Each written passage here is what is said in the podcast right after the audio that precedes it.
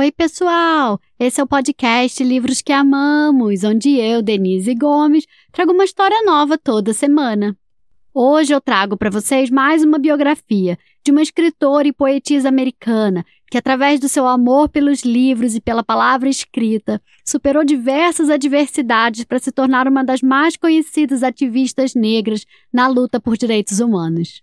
O livro se chama Maya Angelou, que é o nome da poetisa e da escritora, e é da coleção Little People Big Dreams, escrito por Lisbeth Kaiser, ilustrado por Lady Salaberria e ainda não publicado no Brasil, então eu traduzi e adaptei especialmente para esse episódio. Fiquem ligados que no final do episódio vocês vão ouvir a voz da própria Maia.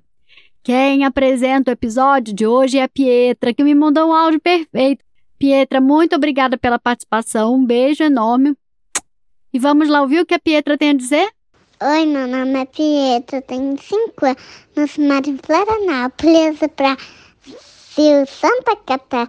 E hoje a Denise Gomes vai apresentar o livro Maia Ângelo. Tchau, tchau. Beijo, espero que vocês gostem. Tchau, beijo, tchau.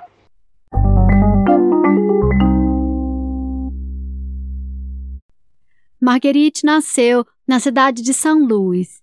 Seu irmão a chamava de Maia. Quando Maia tinha quatro anos, ela e seu irmão foram mandados para viver com sua avó em Stamps, no Arkansas. Crescendo no sul dos Estados Unidos, Maia era tratada de forma injusta por causa da cor de sua pele e porque era uma menina. O mundo lá fora era muito cruel. E dentro de casa era difícil também. Quando Maia tinha oito anos, o namorado de sua mãe a atacou. Maia ficou tão abalada que ela parou de falar. Uma amiga de sua avó, chamada Senhora Flowers, notou que Maia tinha medo de usar a sua voz. Senhora Flowers mostrou a Maia todo tipo de livros maravilhosos e como as palavras ganhavam vida quando eram lidas em voz alta. Maia encontrou sua voz novamente nas histórias e nos poemas de grandes escritores. Ela amava tanto as palavras que lia todos os livros da biblioteca. Mas mesmo Maia, sendo uma excelente estudante, disseram a ela que ela não poderia conseguir um bom emprego por ser negra. Mas ela tinha orgulho e esperança. Ela pensou: não há nada que eu não possa ser. E ela tinha razão. Ela trabalhou como cozinheira, como condutora de bonde. Ela foi dançarina, cantora e atriz. Ela viajou o mundo e aprendeu a falar muitas línguas diferentes.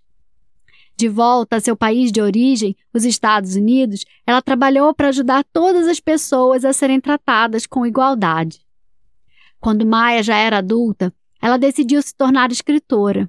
Então ela começou a escrever um livro sobre sua vida. Ela contou a história de uma menininha que teve que batalhar duramente durante toda a sua infância e adolescência contra muitas adversidades, mas que nunca desistiu. Pessoas do mundo todo ficaram tocadas por sua história tão poderosa e por suas lindas palavras. Maia se tornou uma famosa escritora, professora e palestrante, inspirando a todos com sua crença de que você pode ser qualquer coisa que você queira ser. Um dia, Bill Clinton se tornou o presidente dos Estados Unidos e, em sua posse, Maia leu um poema.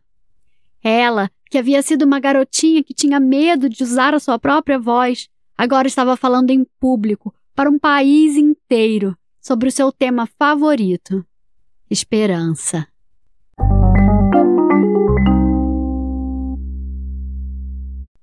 E aí, gostaram da história? Eu recomendo demais aos adultos ler os livros da Maya Angelou. Ela escreveu várias biografias, vários livros de poema. E para as crianças foi lançado no Brasil o livro A Vida Não Me Assusta, com um poema da Maya ilustrado por Jean-Michel Basquiat. Lindíssimo. Como prometido, vocês vão ouvir agora um trecho de um dos poemas mais famosos da Maya Angelou, chamado On the Pulse of Morning, ou No Pulsar da Manhã, recitado por ela na posse do então presidente americano Bill Clinton em 1993, e que se encontra no livro She Spoke. Ela fala em inglês, mas em seguida vocês vão ouvir a versão do poema em português, recitado lindamente pela Clarice. Vamos lá escutar? History, despite its wrenching pain, cannot be unlived, but if faith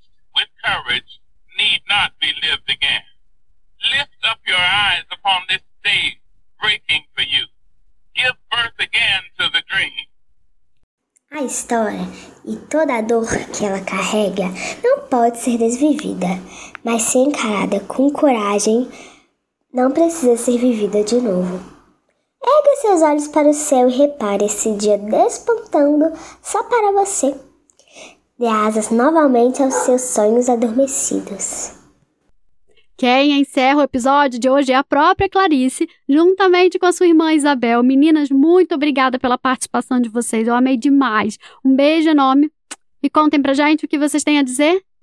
Me chamo Isabel, eu tenho seis anos, eu moro em BH. Oi, meu nome é Clarice, eu tenho oito anos, moro em, em BH, Minas Gerais. O livro de hoje é da Maya Angelou. A história Pequenas Pessoas e Grandes Sonhos.